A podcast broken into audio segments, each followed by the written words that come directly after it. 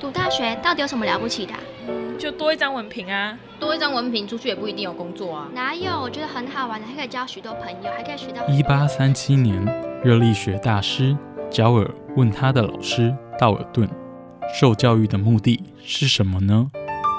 道尔顿说：“教育的目的在鼓励学生从事基本的问题探索。大学有许多课程，目的不是让你得到高分，而是让你了解自己。欢迎收听由慈济大学教育团队制作主持的《大学了不起。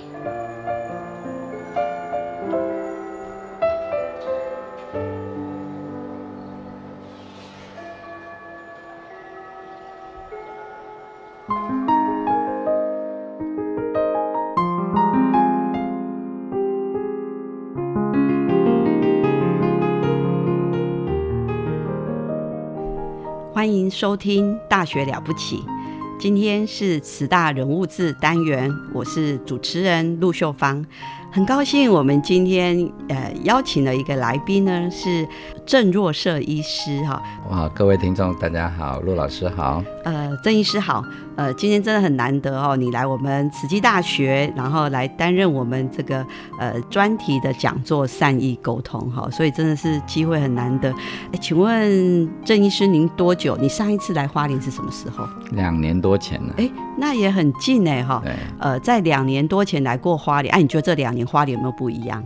是啊，哎，越来越美了，很多街道景观，而且到了市中心，其实看起来商家也比较活跃。是因为疫情的关系哦，我们花莲就有好多就是观光客哦，他们出不了国，所以也都会来花东旅游。对对，人多很多。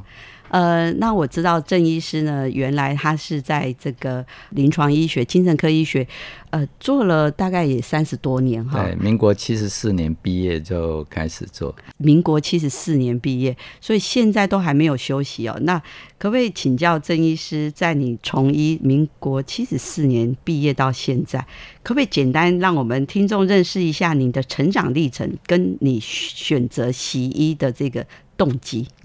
其实习是也算偶然，因为我自己是喜欢画画嘛，画图，然后那个时候数学也还 OK，那个是原先考虑是要选建筑系的，嗯。可是学校老师觉得你成绩那么好，应该读医学系，嗯嗯嗯，那我就好吧，啊，我觉得医学系也不错，可以帮助人哈。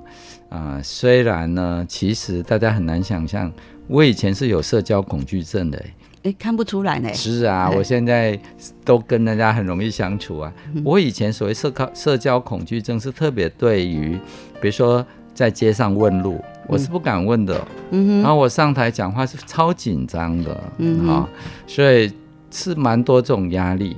可是后来学医以后，特别进入医学院，嗯我为了克服我自己的缺陷，嗯，刻意的啊、嗯。大一就参加辩论社，哦，参加说话研习营，救国团的五天五夜，每天辩论嗯。这个即席演讲，嗯，就练出啊很自在的讲话。完全看不出来，social phobia 真的是就是不敢跟不认识的人开口讲话，对连问路都很害怕，很有压力，很有压力，所以根本就开不了口，甚至有时候看人不认识的人根本不敢，就是抬头看他。没错。严重的时候，我是轻的啦，嗯很有压力，很勉强。可是其实到现在嗯啊、叫我去问路，我还是很不情愿。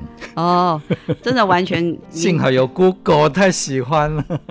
哦，所以有 Google 以后，我的生命路上的经验好很多。哦，所以我想我们听众很难想象哦，其实呃，郑医师他在临床这么多年，然后他办的这个讲座演讲哈、这个我们后续会介绍，完全看不出来，因为你现在感觉是很有亲和力耶，啊啊，而且你很快的就可以让大家都能够跟你很亲近，尤其我在想你在临床，你的病人应该是都非常的信任你哦，对，我们病人常给我的评语就是很快乐，很快乐。看到我的时候，所以有些病人就是固定拿慢签，就是每天他就是准时要报道，跟我哦。聊聊他的近况，跟我分享。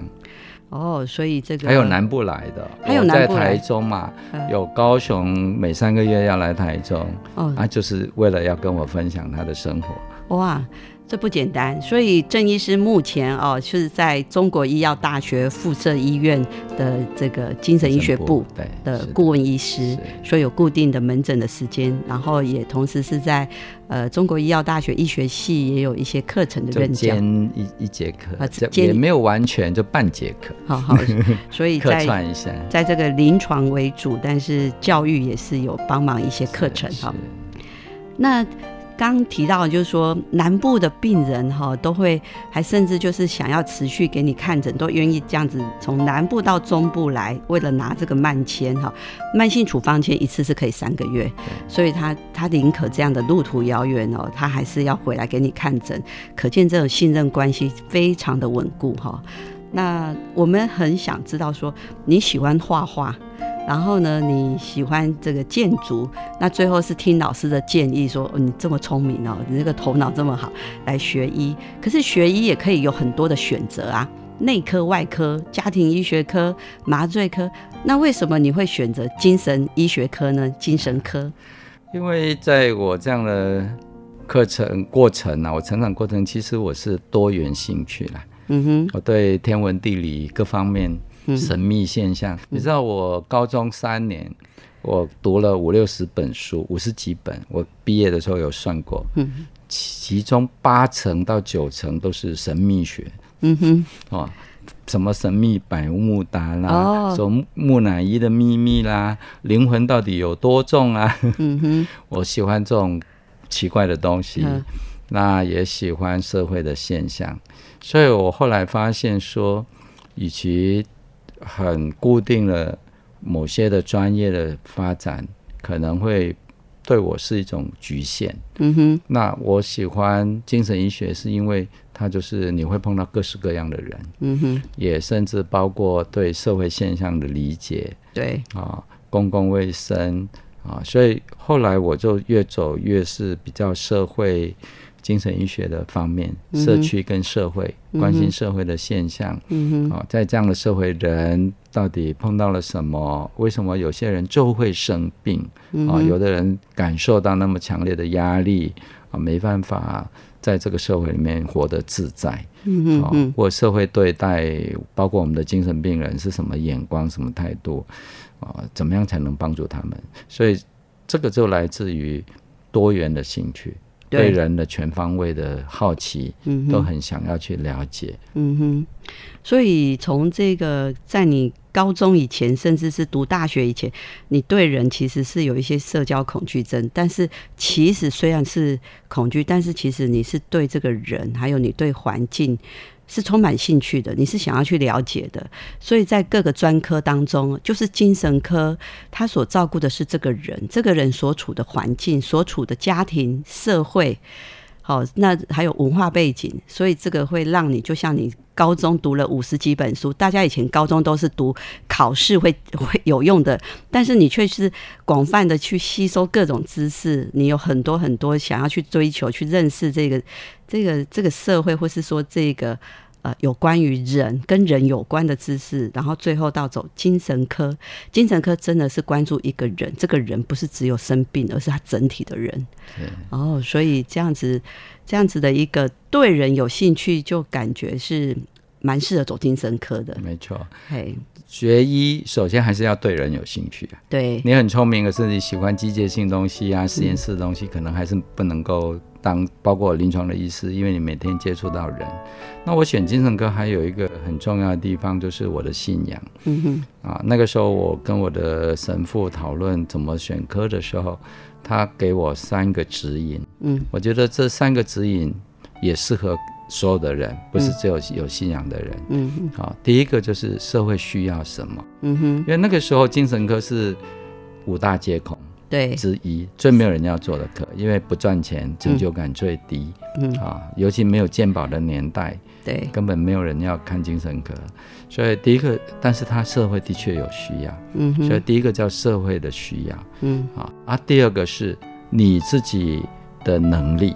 嗯，啊，你有没有这方面的能力？所以从我对人的兴趣、对人的理解啊，我觉得我有这个能力，尤其是后面几年大学生活是逼着自己去练习跟人相处嘛，是，所以就办活动啊，当社团、当社长，什么都做了啊。所以对人的能力，我觉得我越来越有自信。嗯哼。第三个呢，是你的良心的价值。啊，我们在我们有信仰里面，就是我信仰的价值。嗯我信仰的价值可以选择什么？嗯是符合你的价值观的。那对一般人就是你的价值观。嗯哼。所以你选择一个符合你价值观、信念，然后你有能力把它做好，而社会很需要。嗯哼。这个时候呢，你就像如鱼得水。对。你会一直保持那个能量跟快乐。哇，这非常棒的经验分享哦！所以在郑医师年轻的时候，在高中的时候遇到他的神父，神父给他这三个思考的方向，这也是提供我们听众哦。如果您现在是高中阶段在选大学选科系，你可以想到第一个社会需要什么，第二个你的能力是什么，你的优势是什么，然后还有以及第三个就是呃价值观，你的你的核心价值观。你这三个内在的核心价值观，跟你自己的资产、你的能力、你的优点，以及未来社会的需要，这三个结合在一起，你就会如鱼得水，越做越快乐。而且社会需要不是现在，哎，对不对？对，因为读完书已经五年、十年后了，对，所以十年后社会到底需要什么？不是现在最夯的就一定是需要，或者现在薪水最高的那不一定。所以当年我们走精神科的时候，是前两年薪水是最低的，对，隔不到几年就咸鱼翻身了，对，所以还要看到未来哦，所以呃，这个这是非常好的一个考量哈，所以不管是爸爸妈妈，现在你的小孩是高中，还是你自己就是高中生，这是一个很好的经验分享。那我们就先来听一首音乐，我们等一下再继续哦。太阳和山。穿越海港，回来和出发心都一样。白云和天，水与河床，快乐是因为有人陪伴，一身行囊。一片风帆，一路装满希望。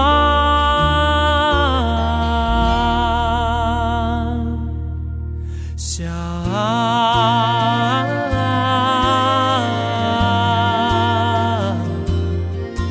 于是地平线长出了翅膀。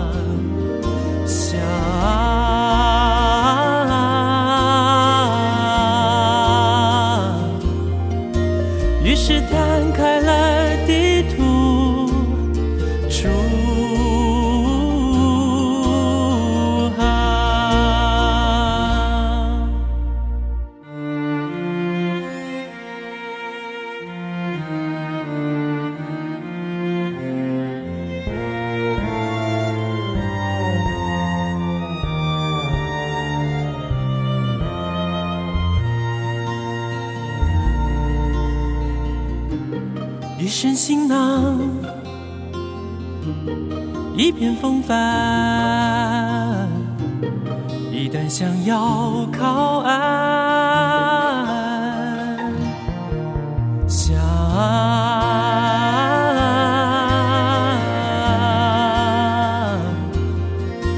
于是心中升起了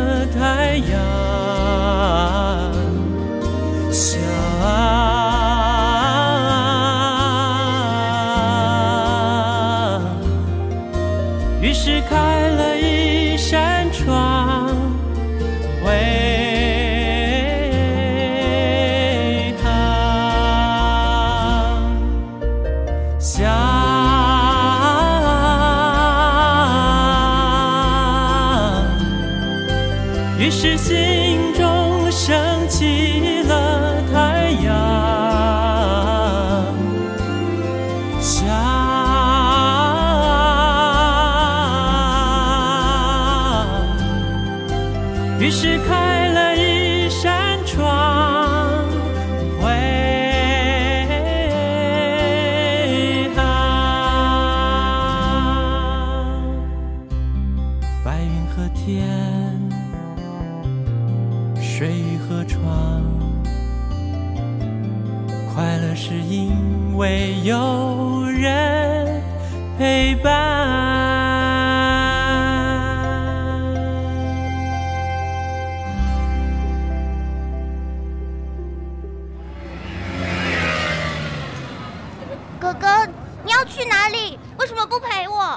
哥哥要去上大学啊！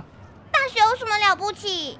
大学很了不起，大学可以上到专业知识，甚至可以有很多很多的好朋友。妹妹，要不要跟哥哥一起去读大学啊？哎呀，我要！那哥哥就带你去听《大学了不起》。好耶，好耶！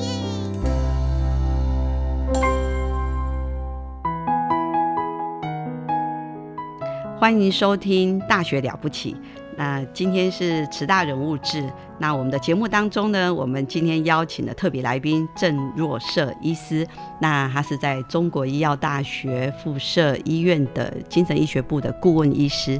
那今天呃来到我们花莲慈济大学。那刚刚我们跟郑医师聊到说，诶，是什么样的原因或是什么样的启发让他选择精神专科？那从他七十四年大学毕业之后，那这样一路走来哈，那在好几家都是精神专科的医院服务啊。那曾经是在桃寮，然后以及这个中部有一个草屯疗养院，那接着呢再去北部的这个巴黎疗养院的副院长、院长退休下来哈。那在这么多年的临床经验当中，想要请郑医师分享对这个精神健康以及精神疾病有没有一些特别的故事或想法？是啊，我的精神医疗生涯哈，大概可以切成三个阶段。嗯，第一阶段是很 classic 的，嗯。很传统，对。我们学院教的哈，就是以疾病为导向，对，想办法把它治疗好啊。当然，我们也关心了整个他的生活，可是那个生活关心是更着重于功能的恢复，对，他能不能工作啊，能不能照顾家里呀、自主生活啊，嗯。啊，疾病幻听能不能解决啊，忧郁能不能解决，这是第一阶段。可是我到了一九九一年，那个时候毕业，等于做住院十几年以后，做完西亚，到加拿大温哥华一年学社区精神医学。嗯哼，那我的指导老师呢，是一个很特殊的，有一点非常开放的一个老师，穿牛仔裤，然后不住家里的，是住在船上面。嗯哼，他也是医师吗？他医师，精神科医师。嗯然后我们做的那个地方是社区导向，嗯所以我去那里前三个月是当那个社区工作者，嗯哼，我不是当医生哦，嗯去补他们那个社区工作，嗯然后去访病人的家里，带病人吃水饺、包水饺，就带团康干嘛干嘛，然后看到他们非常多元以及人本的服务，嗯。然后用很多弹性的方法，比如说啊、有一群会犯罪的精神病人，常常偷东西或是弄坏人家东西，嗯，政府怎么关都没有用，嗯，后来他们想到一个很好的方法，请大学攻读生，嗯。陪他们每天去玩，嗯哼，今天打打打打保龄球，明天去看电影，去他们就不犯罪了，嗯哼哼，因为他有事做。嗯哼，后来，所以我就体会到说，怎么让一个人过每天有意义的生活，对他自然会好很多，对，而不是吃一堆药，嗯嗯，哈、拼命去，因为药物是稳定没有错，可是如果他日子是空的，嗯他就没有用啊。嗯哼，所以第二阶段我会回到，哎，非常着重在他的生活面，对，所以那一段十几年时间，我们做生活品质啊的一个研究、量表这些方这些观念嗯。啊，有效的医疗，但是是着重在生活品质跟功能，这是第二段。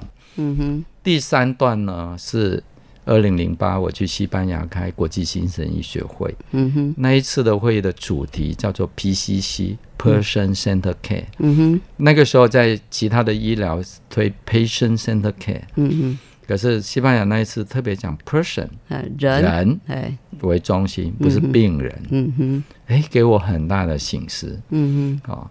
哎，什么叫做人为中心？为什么不是病人？明明是生病的人呐、啊，可是他会强调我们能不能更完整的看一个人，嗯。所以就开始接触到人为中心，开始接触到康复运动 recovery。嗯。所谓 recovery 就是有原先哈、是有一群精神病人哈、反精神医疗，他觉得我们都是被医疗迫害的嗯幸存者，他们叫自己 survivor。嗯啊，因为在你的体系里面哦，我被压迫的根本没有自己了。嗯哼。啊，可是后来他们的声音被另外一群精神科医师啊，主要是做社区的听到，嗯。做复健听到，对，没错，我们是跟病人应该是一个合作关系，一个伙伴关系，对。而不是治疗者跟病人。嗯哼。所以建立医病的合作联盟，嗯哼。然后不管你有没有症状，能不能好，都可以过一个有价值、丰富的生活。这个就是康复运动。嗯哼所以我觉得这个实在太迷人了，嗯哼非常人本。嗯所以我再回台湾以后，就大量推动这个。我在医院呐、在巴黎，我们都推这个。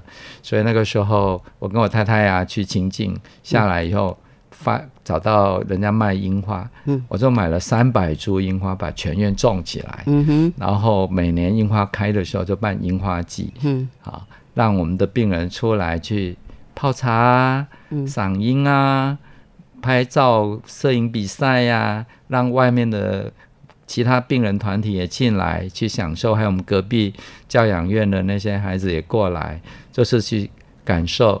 啊，那个人本啊，樱花啦，啊，医院我们也推动这个 PCC，啊，嗯啊本来上面要求我们做礼貌运动，我想这个用 PCC 来做，也就是说，医院大家比赛哪些方案病人是喜欢的，嗯哼然后对他有用的，所以是投票是病人来选的嗯哼啊，所以想办法让病人，所以我们就解放掉很多事情，包括晚上不要强迫吃安眠药。嗯哼哼哼哼为什么晚上九点到不睡觉的人一定要吃安眠药呢？嗯哼哼不需要吧？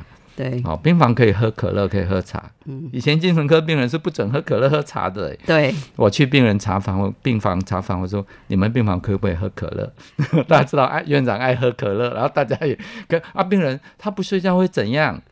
他只要不会吵人就好了。对呀嗯，干嘛我们那么焦虑呢？嗯其实我们都把我们的焦虑投射在病人身上，这样就会造成医病很大的紧张。嗯嗯嗯所以当我们这样改变以后啊，医病冲突就好很多了。嗯哼。好、医院变欢乐，变开心啊，工作人员的张力那种紧张会下降很多啊，被攻击的次数也大幅减少，有两年是零哎、哦，好好好，所以啊，这个听起来哈、这个呃，郑医师在临床医疗哈、受他这个培养的过程，以及他去加拿大。然后以及他去西班牙的一个国际会议哦，那再让他在对精神医疗以及他对人的喜爱，他对一个精神病患把他当做一个人，然后再推动他在这个医院的管理、医院的经营，像个家。然后病人其实就像我们的家人，没错，然后，所以我们我们要他怎么做的时候，换成我们是他，我们喜不喜欢？没错，啊，像我以前在精神科病房，我都上小夜班，我晚上七点到七点半啊是音乐响宴，呀，因为我们晚上哈听听音乐啊，可以让我们的心情放松一点，然后透过音乐也可以情感的表达。对，所以这样听起来哦，这真的是在这推动这个传统的精神医学的治疗的方式，呃，能够去加入这以人。为中心，而不是病人。对好，其实精神科病人跟我们一样都是人，没错，他只是在某个时候或是在某个呃压力大的时候需要一些一些帮忙。对。哎，那跟我们的需要都一样啊。都一样，我们要喝饮料，啊，我们要玩乐，哎，我们要看樱花，都一样哈、哦。所以两百多株的樱花就种在院区，对，哇，在美国的病房是有咖啡机的呢，是啊，然后是可以自己投币买咖啡啊。我们台湾连可乐都不能喝，茶也不能喝。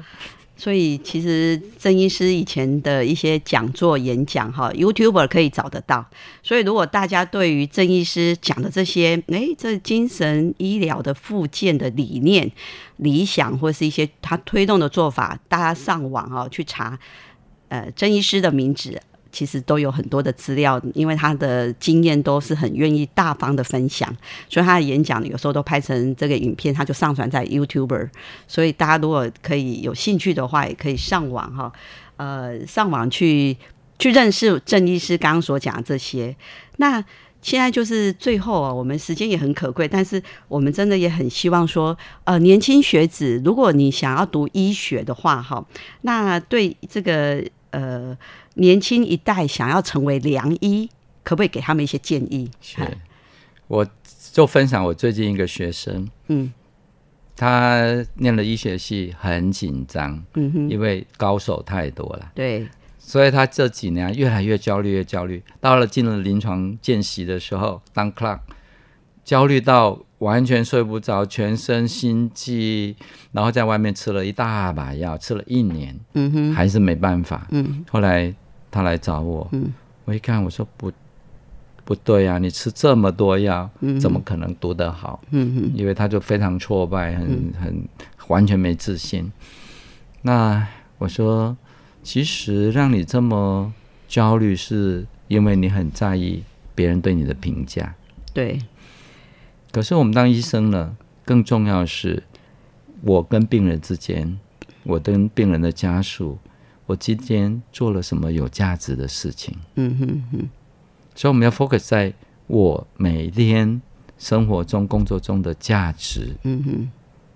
不要去看那些评价，嗯哼哼，也不要去比较，对，不要跟你的其他的同学比较。真正是重要，你当下你今天面对的这个病人、这个家属，你给他的价值是什么？当你非常 focus 在这里，你自然把事情做好。所以他听我的建议，他那一次听了很感动，他就说：“老师，你写给我，要亲笔写给他这句话写下来。”对。聚焦在每天的价值，而不是别人的评价。然后我签名给他，两个礼拜后已经好一半了。一个多月以后，几乎停药，剩下半颗药啊，过得非常快乐。哇，这真的是最这个是一个很具体的一个例子哦。所以，当我们真的有时候，我们都会出现一些生活的压力，我们有一些压力成为造成我们焦虑的来源，但是。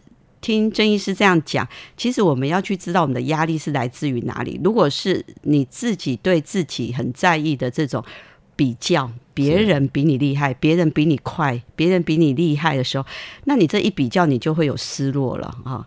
那其实回到你这个角色的价值，你能够带给别人什么？专注你所做的事情。你现在当什么就 focus 在那里。然后你真的专注去做的时候，其实实际上他就会给你回馈了，就是你的病人跟你的家属。没错，非常谢谢我们郑医师在今天给我们呃分享他学医的过程，以及在他临床。医学的一个三个阶段，不断不断的想要再去为我们精神病患，他是一个人，他应该跟我们有一样的，在这个环境自在的生活，有尊严的生活，有价值的生活，以及给我们现在年轻的医学系的学生，想要成为良医，其实专注做好你自己。专注做好你自己的学习以及所照顾的对象，那这样子其实你就是可以像呃郑医师一样哦，一开始对人会焦虑啊，到现在是这么有亲和力。好，我们今天非常谢谢郑医师，谢谢，好，祝大家快乐平安，谢谢，谢谢卢老师，好，拜拜，拜拜。你的手如青山一样守护我。陪我走过阴暗又不荆棘路，贪玩小孩迷茫不知归途，有你牵引我方向。你的爱像大海一样包容我，伴我度过千浪万重波，爱恋。小孩浮沉不知回头，有你牵引我方向。莲花绽放在花里，如来如去。妈妈的手啊，历经风霜。